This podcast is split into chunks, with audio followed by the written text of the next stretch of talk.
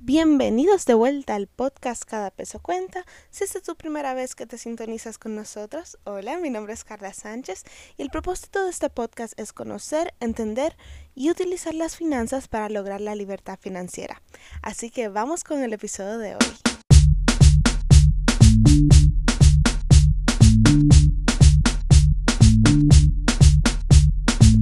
Conmigo desde el inicio, sabes que yo no soy una profesional en el área pero he tenido años de recopilación de toda la información que yo he podido encontrar para poder encontrar la libertad financiera. Y aquí yo te vengo a traer los hábitos más recomendados por familiares, profesionales y influenciadores que yo he encontrado que me han servido muchísimo en la vida y me han enseñado mucho a través de sus ejemplos. Antes de empezar con los hábitos, quiero identificar dos aspectos de la vida que nunca pueden faltar. Entre estos está el trabajo y la educación. El trabajo es una de las cosas más importantes porque todo el mundo vive para trabajar. Y aunque el sueño es no llegar a trabajar algún día, la verdad es que eso se logra con una base de arduo esfuerzo. Trabajar desde una temprana edad ayuda mucho a desarrollar lo que es la inteligencia emocional, trabajar con otras personas, desarrollar esas conexiones desde joven. También te ayuda a ver lo que es el valor del dinero y saber cuánto vale tu tiempo y tu trabajo. También te ayuda a decidir lo que de verdad te gusta, lo que no te gusta y desarrollar una idea crítica de lo que quieres hacer con tu vida si tú no tienes ningún sentido de que tú quieres hacer, pues encontrar un trabajo en áreas diferentes puede ser algo que te pueda ayudar a desarrollar tus especialidades y ver lo que verdaderamente eres bueno. Otra de las cosas que es muy importante es la educación. Al acostumbrarse a dar esa milla extra leyendo libros, escuchando podcasts, informándose en lo que está pasando actualmente, ver documentales y leer artículos, siempre va a ayudar a mostrar y sobresalir entre las otras personas que están recibiendo la misma educación general que tú. Cuando vayas a un trabajo, a una entrevista o cuando estés haciendo un proyecto, estar activo en las últimas tecnologías y en las últimas noticias te va a beneficiar. Esto es muy importante porque las empresas siempre están buscando personas que están aptas para aprender las nuevas tendencias del mercado. Y si tú estás haciendo un proyecto, pues entonces va a ayudarte mucho saber lo que la gente está buscando específicamente en tu área de proyecto.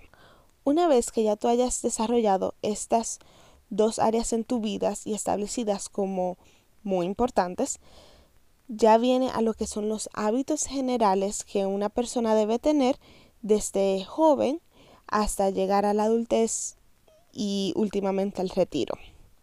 Y todo empieza con un horario. Tener un sistema en la vida siempre ayuda. El hecho de planear tu día antes te va a ayudar a tener una mente clara en el tiempo y clara en lo que tienes que hacer para saber si puedes agregar o disminuir, eh, ya sea en tus clases, en tu trabajo o proyectos. Además de tener un horario, influye también el, tu estilo de vida, ya sea en dormir bien, comer bien, ejercitarse, cualquier cosa que te mantenga activo tu mente y tu cuerpo para poder dar lo mejor de ti cuando estés intentando de educarte y de trabajar. Estas cosas van a influenciar directamente porque ya viene de tu salud mental y tu salud física. Así que siempre es bueno tener una mente clara y eso simplemente es posible manteniendo un cuerpo sano. Además de tener un horario y tener un sistema, es importante desarrollar nuevas fuentes de capital.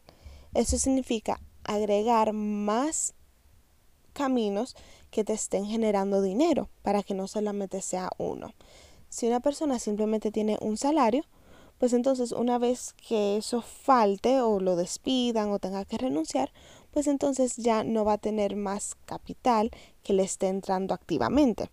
Mientras que si tiene diferentes caminos donde le está entrando capital, pues va a tener una vida más segura económicamente. Según una compañía de artículos que se llama Business Insider, que hace artículos sobre dinero y empresas, el 55% de los millonarios de hoy en día tiene más de tres fuentes de capital. El 45% de los millonarios tienen cuatro fuentes de capital y el 29% de los millonarios tienen cinco fuentes de capital. Esto nos enseña que este es un hábito que el 1% de la sociedad está practicando y es tener diferentes áreas donde puede invertir. Y las inversiones tienen como mejor amigo el tiempo. Si hoy yo invierto 10 dólares por 50 años a un rate, o sea, un porcentaje de 7, en 50 años yo voy a tener 294 dólares con 57 centavos, sin tocar esos 10 dólares, simplemente dejándolos crecer. Pero si yo dejo esa misma cantidad de dinero por solamente 40 años, yo voy a tener 149 dólares con 74 centavos. Eso significa que 10 años me está costando 144 dólares con 83 centavos sin yo hacer nada. O sea que el tiempo es nuestro mejor amigo aquí.